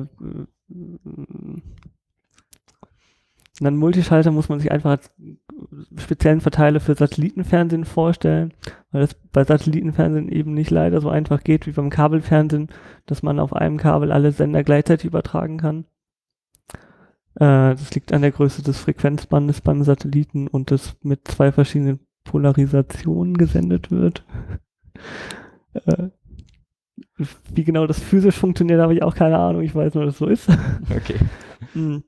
Und im Prinzip macht dieser Multischalter dann, äh, stellt den TV-Karten das Signal dann so zur Verfügung, äh, dass wir dann eben äh, nur noch eine Config-Datei einspielen müssen, äh, welche Sender wir haben wollen, auf welchem Transponder die liegen und auf welcher Multicast-Adresse die dann rauskommen. Und dann haben wir ein Skript, äh, das startet dann ein sogenanntes DVB-Last. DVB-Last ist eine Software von äh, äh, VLC, also Videolan. Ja, Videolan kennt, VLC kennt, glaub ich, glaub glaub die meisten. Also es ist eine Open Source Entwicklung, äh, um eben aus äh, äh, ja, diesem äh, Transportstream, der da kommt, dann ähm, einen Multicast-Stream draus zu machen. Das, das Okay. was wir senden, also MPEG 2 TS. Ist das alles noch? Genau. Wo, wobei macht auch MPEG 4. ein. Also wir machen damit auch äh, Übertragung von HDTV. Ah, oh, HD. Ja. So weit sind wir noch nicht. Okay, Ey, diese neumodische Technik ist braucht eh keiner. Ja. Also HD. Will ich denn Wer da? will das denn schon? Wer will das schon? Wer will schon ein scharfes Bild? Das ist Ja. voll überbewertet. Ich, ich kann mich vom letzten Jahr noch äh, ein bisschen an euren Serverraum erinnern und Mhm. das war ja schon so ein Rack voll Technik, so Pi mal Daumen, wenn ich mich Eins? richtig erinnere. Ja, oder auch mehrere. Also in unserem Serverraum haben wir vier Rigs mit Technik voll. Ach, echt krass, dann habe ich Ja. wahrscheinlich nur das Äußerste gesehen oder so. Okay, das heißt, und, und was, was macht da so den, den Bulk aus? Ist es eine, eine, dann nachher eine, eine äh, TV, äh, also eine TV-Karte pro Sender, den ihr einspeisen wollt? Oder Äh, nee, es ist so, dass wir, ähm, äh, also wir haben dafür keinen, keinen, wie man das kennt, 19 Zoll Server, weil äh, diese TV-Karten eben PCI-Karten sind Mhm. und demnach auch ein großes Gehäuse brauchen und eben nicht äh, in so einen Server reinpassen, leider. Das heißt, das sind zwei Server, die im Moment auf dem Boden stehen. Und äh, da sind äh, hier, also in dem einen Server DVB1 sind äh, sechs äh, TV-Karten drin und eine TV-Karte kann eben acht Transponder einspeisen. Aha, da sind wieder diese Transponder, okay. Und das sind dann 48 Transponder von, für DVB1 und ähm, je nachdem, ob das jetzt HD ist oder äh, äh, SD, also Standardqualität oder äh, äh, ja, High Quality, ähm, sind eben verschiedene Anzahl an Sendern auf so einem Transponder drauf. Ah, okay. Sind im Schnitt, äh, würde ich sagen, sieben bis zehn Standardkanäle äh, auf einem Transponder oder vier bis fünf HD-Sender auf einem Transponder. Okay, das heißt, bei 48 Transpondern kommt ihr da auf mehrere hundert Sender auf jeden Ja. Fall. Auf jeden Fall. Okay, das ist ja schon sehr sportlich. Und die könnte theoretisch auch alle parallel jemand gucken. Oder gibt es irgendwie die Satellitentechnik dann gar nicht her? Also doch, die Sender liegen alle dann an diesen TV-Karten auch an. Das Okay. heißt, die, die sind, äh, äh, also bis zum Server sind die äh, die ganze Zeit live im Mhm. Prinzip vorhanden. Und äh, es kommt dann natürlich auf die Bandbreite an der Stelle dann an, die im Netzwerk zur Verfügung steht. Und äh, da haben wir 10G Backbone-Netzwerk komplett. Äh, und so ein HD-Sender macht 50 Mbit.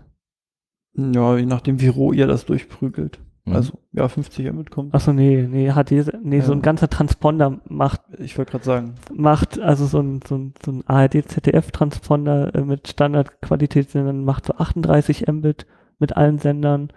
Äh, dann gibt's noch, und dann gibt's noch die HD-Transponder, die machen so 50 Mbit pro Transponder, also Mhm. pro komplett übertragenen Programm. Okay, aber ich meine, irgendwie knapp 50 Transponder mal 50 Mbit sind ja nur zweieinhalb Gigabit. Das wäre ja kein Problem an sich. Nee, ist the theoretisch dann kein Problem. Okay, das heißt, es könnten, wenn ihr auch ein komplettes 10G Backbone überall hin habt, könnten theoretisch alle Leute, alle Fernsehsender die ganze Zeit gucken. Also abgesehen vom letzten Port, der sicherlich nur ein Gigabit ist, und den Switch-Fähigkeiten, die vielleicht so weit auch nicht skalieren, aber das, das ginge dann schon. Ja, das wäre theoretisch möglich. Ja, krass. ihr fahrt noch keine 10 Giga Benutzerports? Nee, Mann, Mann, Mann. ein Da-. Da sieht man, also ich finde das nur so als Visualisierung, da könnte man halt wirklich diese, diese mehreren hundert Sender zu, zu allen hinbringen, die ganze Zeit problemlos. Da, das müsste man eben zum Beispiel machen, wenn man DVB-C anbietet. Mhm. Dann würde man sich eine Ah, bestimmte okay. Anzahl an Sendern raussuchen, die man eben äh, wieder konstant als Kabelnetz irgendwo einspeist und die würden dann aber auch konstant übers Backbone drüber laufen. Klar, weil das, weil das ähm, Genau. Kabelsignal ja nicht rückvermittelt, Genau, was jetzt gesehen richtig. werden will. Ah, genau. Und also dann die, die, also was ihr jetzt macht durch das Multicast ist auch wirklich, dass ihr das quasi nur als Netz sendet, wenn es halt jemand anfragt. Ja, genau. Okay. Das ist die Idee am, am Multicast an der Stelle. Dann habe ich das jetzt auch verstanden. Genau. Ja, es ist, ist schon krass. Also, und dagegen guckt man sich halt an, dass jetzt zur WM ja doch schon durchaus der ein oder andere Ablink oder äh, äh, so durchaus äh, unter einiges Feuer geraten ist. Ähm, es, könnte, es könnte so einfach sein mit der richtigen Technik. Also Naja, müsste man halt auch im, im Weitverkehrsnetz Multicast entsprechend reden, ne? Und das ist natürlich jetzt auch nicht so die einfachste Angelegenheit. Also Nee, zumindest so nicht. jetzt, äh, ich weiß gar nicht, ob in Deutschland der D6 Multicast spricht. Ich glaube nicht. also ich kenne nicht viele Internet-Exchanges, die wirklich äh, äh, auch Multicast sprechen. Weiß ich gar nicht. Mir fällt gerade keiner ein zumindest. Hm. Das heißt, es ist so im Weitverkehrsnetz nicht so verbreitet. Aber natürlich könnten die Streaming-Anbieter mal, um vielleicht da so ein bisschen technisch reinzugehen, mal überlegen, ob Akamai vielleicht mal eine Cache-Kiste dann ins lokale Netz stellt, die dann halt auch per Multicast äh, irgendwie ARD mal anbietet, Hm. anstatt das irgendwie bandbreitenintensiv äh, abzuwickeln. Aber ist natürlich eigentlich fürs Business Model voll doof, weil kannst du natürlich nicht mehr sagen, ey Leute, also bei dem Traffic, den ihr hier mit eurer Fußball-WM macht, da müsst ihr jetzt aber mal ordentlich nochmal für extra zahlen. Das äh, könnte alles so einfach sein. Wenn die Motivation nicht stimmt, ja. Genau. Ähm, ja, aber ich denke, äh, es- da, da bin ich jetzt äh, auf jeden Fall ein bisschen schlauer, was so Fernsehtechnik angeht. Ich glaube, auch Ähm. jetzt dadurch, dass ihr beide so entgegengesetzte Sachen in euren jeweiligen Studentennetzen macht, sowohl von vorne als auch von hinten gesehen, wie das Ganze funktionieren kann. Das hat sich Ähm. ganz, ganz gut ergänzt, ja. Und das halt, und ihr, ihr könnt euch in Ilmenau quasi einfach diesen ganzen Satelliten, Multischalter, äh, irgendwas äh, Part sparen, sondern habt ja direkt äh, Na, wir schicken ja einfach ein Signal fertig da, dass ihr dann per Multicast. Genau, also rausschickt. wir sind ja erstmal digital in der ganzen Pipeline. Ne? Also da ist ein Rechner, auf dem läuft die Sendeschleife. Also das habe ich gar nicht erwähnt, was wir senden. Ne? Ich habe gesagt, wir senden einen Fernsehsender, aber was da passiert, habe ich nicht gesagt. Na, noch nicht so viel. Es gibt Ähm, eine Nachrichtensendung. ja, so viel habe ich Ja, schon. genau. Eine Also was, was wir tun ist, äh, wir haben im Endeffekt tagsüber läuft eine Sendeschleife. Das ist eine bunte Mischung aus äh, alten Kurzfilmproduktionen, irgendwelchen Konzertaufzeichnungen. Ähm, wir haben noch mit dabei äh, viele alte Congress-Talks. Also die, Mhm. die FEM war ja eine Zeit lang sehr, sehr aktiv, äh, damit den, den äh, Chaos Communication Congress aufzuzeichnen und zu streamen. Äh, bis sich dann halt daraus mal irgendwann das VOG gegründet hat, das C3 VOG, welches ja jetzt das Ganze verwaltet, wo wir allerdings als FEM auch immer noch äh, so einen besti bestimmten äh, Bestandteil drin haben. ja, ja, das der merkt man Form. auch noch. Dass halt viele Leute von uns da halt einfach noch mit dabei sind. Und hier sind auch sofort äh, media ccc.de and chill Sticker aufgetaucht Genau. auf dem SNT. Genau. Äh, und äh, wir haben natürlich auch beim VOG akquiriert. Also unser aktueller, äh, ein, ein aktuelles Vorstandsmitglied haben wir auch natürlich äh, beim, beim VOG abgegriffen.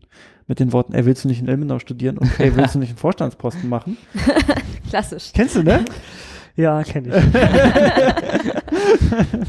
und ähm, äh, dementsprechend äh, gibt es viele alte Kongress-Talks. Schönes 4 zu 3. Passt einfach gut zum Senderformat. und äh, äh, genau, abends gibt es dann immer äh, noch bestimmte Timeslots, äh, die festgelegt sind, wo dann einmal Speed TV täglich gesendet wird abends, äh, was halt die wöchentliche News-Sendung ist. Und es gibt noch Himmelblau TV. Das ist unser Bürgerfernsehen. Also wir, wir haben ein, mit im Verein sozusagen ein, ein Bürgerfernsehen, welches jetzt Bürgern von Ilmenau offen steht, wo diese dann halt Beiträge produzieren können.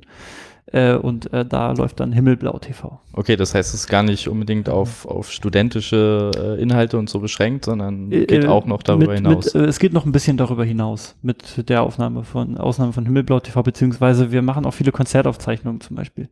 Äh, wir haben das, äh, den schönen, den schönen Aspekt in Ilmenau, dass wir eine relativ äh, große Clubkultur für eine so kleine Stadt haben in Form von vier studentisch betriebenen Clubs auf dem Campus, die als Verein organisiert sind und da finden öfter auch mal Konzerte statt, weil die Mhm. natürlich auch einfach einen kulturellen Beitrag leisten wollen. Beziehungsweise gibt es noch zum Beispiel die Wohnzimmerkultur, die in Wohnzimmern in Ilmenau kleine Konzerte veranstaltet. In irgendwelchen WG-Wohnzimmern oder so. Entspannt. Auch da haben wir dann halt mal Konzerte aufgezeichnet. Sowas läuft auch bei uns natürlich auf dem Sender mal. Ähm, aber äh, ansonsten, wie gesagt, eine, eine wilde Mischung aus verschiedensten alten Vorlesungen, Kongress-Talks äh, und sonstigem. Also Äh, so eine Mischung aus ZDF Kultur, Heimatfernsehen und Eurosport. Ja, wobei, ja, ja, schon so ein bisschen. Äh, wobei das Heimatfernsehen, äh, ja, muss man definieren. Was ist Heimatfernsehen? Studentisches. Äh, Sagen, sagen wir mal so der. Bürgersender, ne? Ja. Wo Wie- wir dann wie- über die lokale Eisdiele halt mal einen Bericht machen. Wie wird das eigentlich so von den Bürgern dann angenommen? Also ich kenne das vom Na, Bürgerfernsehen. wir haben das sogenannte RMS, das Rentner Monitoring System. Charmant. Charmant. ja, es ist, ähm, da, also wenn der Sender kaputt geht, merken wir es darüber meistens am schnellsten, weil die bei uns im Office anrufen und sich darüber beschweren, dass der Sender nicht geht. Also es scheint auf, Okay. es scheint Leute zu geben, die wirklich diesen Sender gucken. Nutzer Ja, das sind ist- das beste Monitoring. Ja, auf jeden Fall. Das ist das, das, braucht ist man das JMS. Wir haben noch das, das JMS, das Jodel-Monitoring-System, um, um Wi-Fi und äh, LAN-Ports äh, äh, und sowie natürlich die allgemeinen Hate-Speech gegenüber Ja. uns als Verein. Ähm, aber was, was mich jetzt mal interessiert, wie ist denn das so rechtlich eigentlich, wenn du so Fernsehen weiter verbreitest? Also wir, wir hatten ja schon, wir müssen ja Aufwand betreiben, um senden zu dürfen. aber weil wir in Deutschland sind, kann ich mir vorstellen, ihr Ja. dürft das einfach nicht so machen, oder? Nee, es ist tatsächlich rechtlich eine Kabelweitersendung an der Stelle, auch wenn es kein Kabelfernsehen ist. Okay. Äh, aber äh, ja, wir haben da Verträge mit den Verwertungsgesellschaften. Das ist ähm, die GEMA, die VG Media und äh, RTL nochmal zusätzlich. Und an die müssen Weil wir die bei keinem mitmachen wollen? Oder? die waren kurzfristig mal irgendwie aus der VG Media ausgetreten, sind inzwischen aber wieder dabei, aber wir rechnen immer noch extra mit denen ab. Okay, das heißt, ihr bezahlt die doppelt. Da, da, erschrickt, da erschrickt der Schatzmeister. Ja, ich wollte sagen, da kommt der Finanzmeister plötzlich auf Idee. ich merke schon. Ich denke, da gibt es bei der VG Media verschiedene Tarife, aber so genau stecke ich in den Tarifen nicht drin. Also auf Okay. jeden Fall melden wir äh, äh, halb, halbjährlich oder quartalsweise unsere Nutzerzahlen, die eben einen Sender dieser Gruppe angeguckt haben, Mhm. äh, an die äh, Verwertungsgesellschaft und die rechnen uns das dann mit dem niedrigsten Beitrag eben ab, den es zu zahlen gibt. Ähm, so, so funktioniert das und weiterhin haben wir dann noch eben, also genau, wir haben dann noch die Verträge mit den Verwertungsgesellschaften. Mhm. Okay. Das, also, und diese, zum Beispiel diese VG Media, die vertritt dann so andere Sender auch wie, wie RTL oder. Ja, genau. Da, äh, es kommt immer drauf an, also es, die Sendergruppe ist, lässt sich über diese Verwertungsgesellschaft eben vertreten, um äh, diese äh, Entgelte eben äh, ja, zu bekommen. Okay, aber also es klingt ja jetzt alles irgendwie nach, nach eher deutschen Vereinen. Wie, wie was machen die internationalen Sender? Ja, bei internationalen Sendern ist es ein bisschen Grauzone. Also es gibt internationale Sender tatsächlich, die sich über, auch über eine Verwertungsgesellschaft vertreten lassen. Äh, es gibt aber auch ebenso internationale Sender, die dies nicht tun. Hm. Ich denke, das ist ganz interessant mal zu hören, dass für sowas auch äh, äh, Abgaben zu, zu tätigen sind. Ich glaube, viele Leute denken so, dass irgendwie Fern Fernsehen, das, das senden die ja, die wollen ja, dass man das guckt, sozusagen. Aber wenn man damit dann was macht, ähm, ist das durchaus nicht so einfach. Nee, ist äh, tatsächlich, also diese Verträge zu bekommen ist erstmal Aufwand, aber sobald man die dann hat, muss man halt auch nur noch die Zahlen dann hinschicken und bezahlen. Okay, und wie kriegt ihr raus, äh, wie viele Leute jetzt wirklich was gucken? Weißt du das? Oder ist das jetzt eher was, also ihr Äh, müsst ja das irgendwie... ist so ein bisschen ähm, Magie. Also ich weiß, dass ich äh, oder dass wir auf die Vorstandsmailingliste immer in Abständen mal so eine E-Mail automatisch generiert bekommen mit den Zahlen, die wir weiterschicken müssen. Okay. Äh, es ist wohl so, dass äh, ich weiß nicht, ob wir es aus den Switchen tatsächlich auslesen. Ich bin mir nicht sicher. Auf jeden Fall gibt es äh, Wir verlinken das mal in den Show Notes, oder? Naja, ich meine, man kann sich das ja schon Also ich- vorstellen, das, das wird ja nur on demand weitergesendet, Ja, das genau, Signal. Das heißt, an irgendeiner Stelle ist ja die Information vorhanden. Es gab Demand. Jemand hat jetzt Ich habe ja über das. SAP announced bekommen, was ich äh, gucken kann und dann muss ich es ja irgendwie abonnieren. Und das heißt, ich schicke ja irgendwie auch einen Request an entsprechende Stelle dann, dass ich jetzt diesen Sender empfangen möchte. Und, und genau, das geht zum, zum Wohnheim-Switch und äh, Okay. an der Stelle greifen wir das dann, Okay, ja so, gut, dann weiß soweit vermutlich ich weiß, irgendwie ab. Okay, klingt soweit. Äh, Das heißt, ihr Logisch. bezahlt halt wirklich nur on demand, wenn Leute wirklich was gucken. Genau, und dann aber auch pro Sendergruppe. Das heißt, wenn jetzt äh, aus einer aus einer Wohneinheit eben äh, dr- drei verschiedene Sender, äh, die über die VG Media zum Beispiel abgerechnet werden, gucken, dann wird, wird auch nur einmal einmal diese Wohneinheit abgerechnet. Okay. also das heißt, wenn ich jetzt RTL, RTL Plus und RTL 2 Zwei? gucke, dann muss ich nicht dreimal RTL bezahlen, Ja, sondern ich bezahle genau. ja das Gesamtpaket Qualitätsunterhaltungssender äh, RTL. Okay. Interessant. Krass, auch, auch wieder ganz schön. Was es da für Sowas macht dann Sonderregelungen immer gibt, Aufwand. ist ja unglaublich. Heftig. Und Wie was viel also, Teil da drin steckt. ist das teuer? Äh, habt ihr, ich weiß nicht, wie ihr mit Transparenz so fahrt. Ich äh, muss da jetzt, aber es interessiert mich halt. Also, wenn ihr sagt, wir konnten jetzt den Mitgliedsbeitrag von 10 auf 7 Euro senken, scheint ja jetzt nicht so das Also es ausschweifend ist tatsächlich zu so, dass diese, dass die Nutzungszahlen nicht gerade hoch sind. Okay, also das heißt, wenn ihr nichts, wenn keiner was guckt, zahlt ihr auch nichts. oder? Richtig. Dann melden wir. Ah. Also tut ihr es auch nicht so weit verbreiten, dass man das gucken kann? Oder? Also doch, wir haben das schon auf unserer Website stehen, dass wir das anbieten und äh, es steht auch auf unserem Infozettel, den man bei der Anmeldung bekommt. Äh, aber die Nutzungszahlen sind in den letzten Jahren äh, gesunken. Das kann man auf jeden Fall sagen. Habt ihr da eine Idee, warum? Also ich hätte ja eher gedacht, dass es eher steigt, weil die Leute. Naja. Ja, Ich glaube, der Netflix-Traffic Genau. steigt und Ah, der okay. TV-Traffic sinkt. Ich glaube? Fernseher allgemein ist vielleicht bei den jungen Generationen Hm. nicht mehr so nachgefragt Okay. wie früher. Ist das halt und das Neo-Magazin kann man ja auch in der Mediathek gucken. Ja. aber nicht per Multicast. Nicht per Multicast, das weiß der Enduser ja nicht. Richtig. ja, dem ist das. Äh, aber dafür halt auch nicht nachts egal, um 0 Uhr. Ja.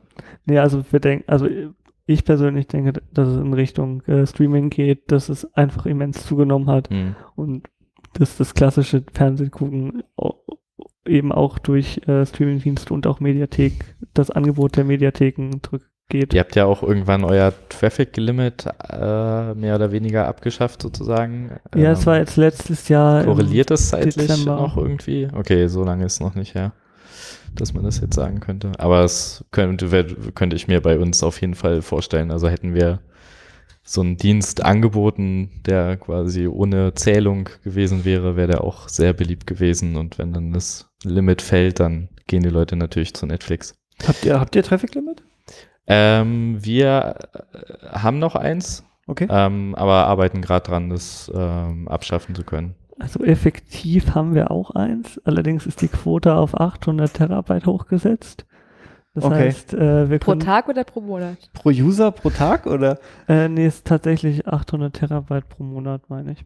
Ja. pro User oder Ja, ja. Pro, pro, pro Netz oder Pro externer IP-Adresse. pro externe IP-Adresse? Okay. Ja.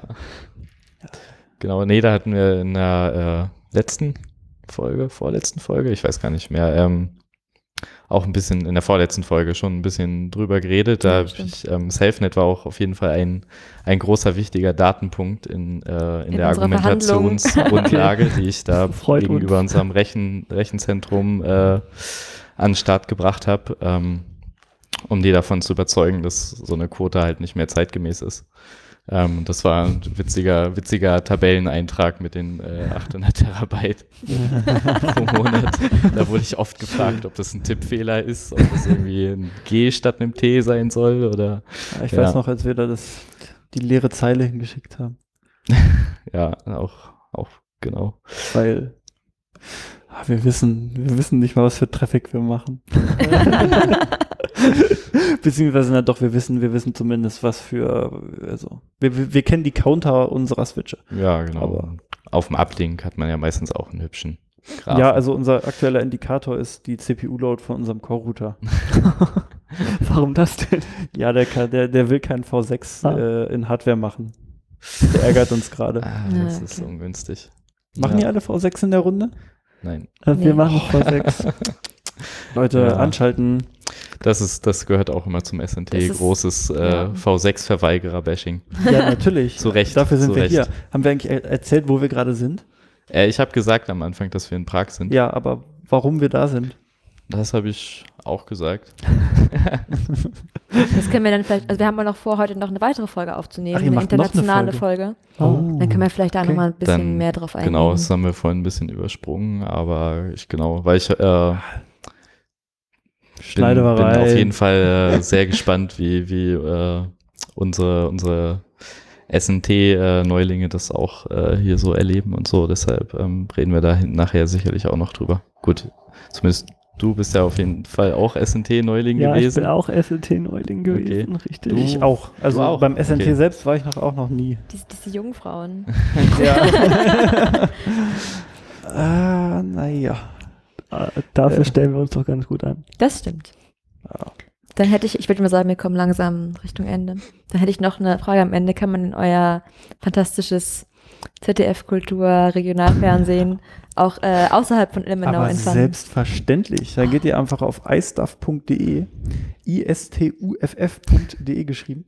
Äh, und dann gibt's da natürlich zum Live-Angucken unsere äh, wunderbare Sendeschleife, beziehungsweise auch die ein oder andere Live-Sendung von uns natürlich. Oha. Also auch wir gehen natürlich gerne live auf Sendung. Dann schnappen wir uns die Betsy. Die Betsy ist groß, blau, wiegt 3,5 Tonnen, ist ein Mercedes Sprinter und äh, ist von uns zum Ü-Wagen umgebaut worden. Cool. Hm. Und ähm, die ist mit uns äh, demnächst auch schon wieder unterwegs. Wir sind zum Beispiel bald beim Maniac Motion Festival in Erfurt. Okay. Äh, das könnt ihr am 9. September, 8. 9. September ist es, glaube ich, wenn ich mich nicht vertue, äh, euch angucken. Ey, ich habe sogar keinen Mist erzählt. Das ist 8. September. Ähm, da senden wir fast den ganzen Tag live von dort. Ganz viele Bands und Konzerte. Da könnt ihr gerne mal reinschauen, wenn ihr möchtet.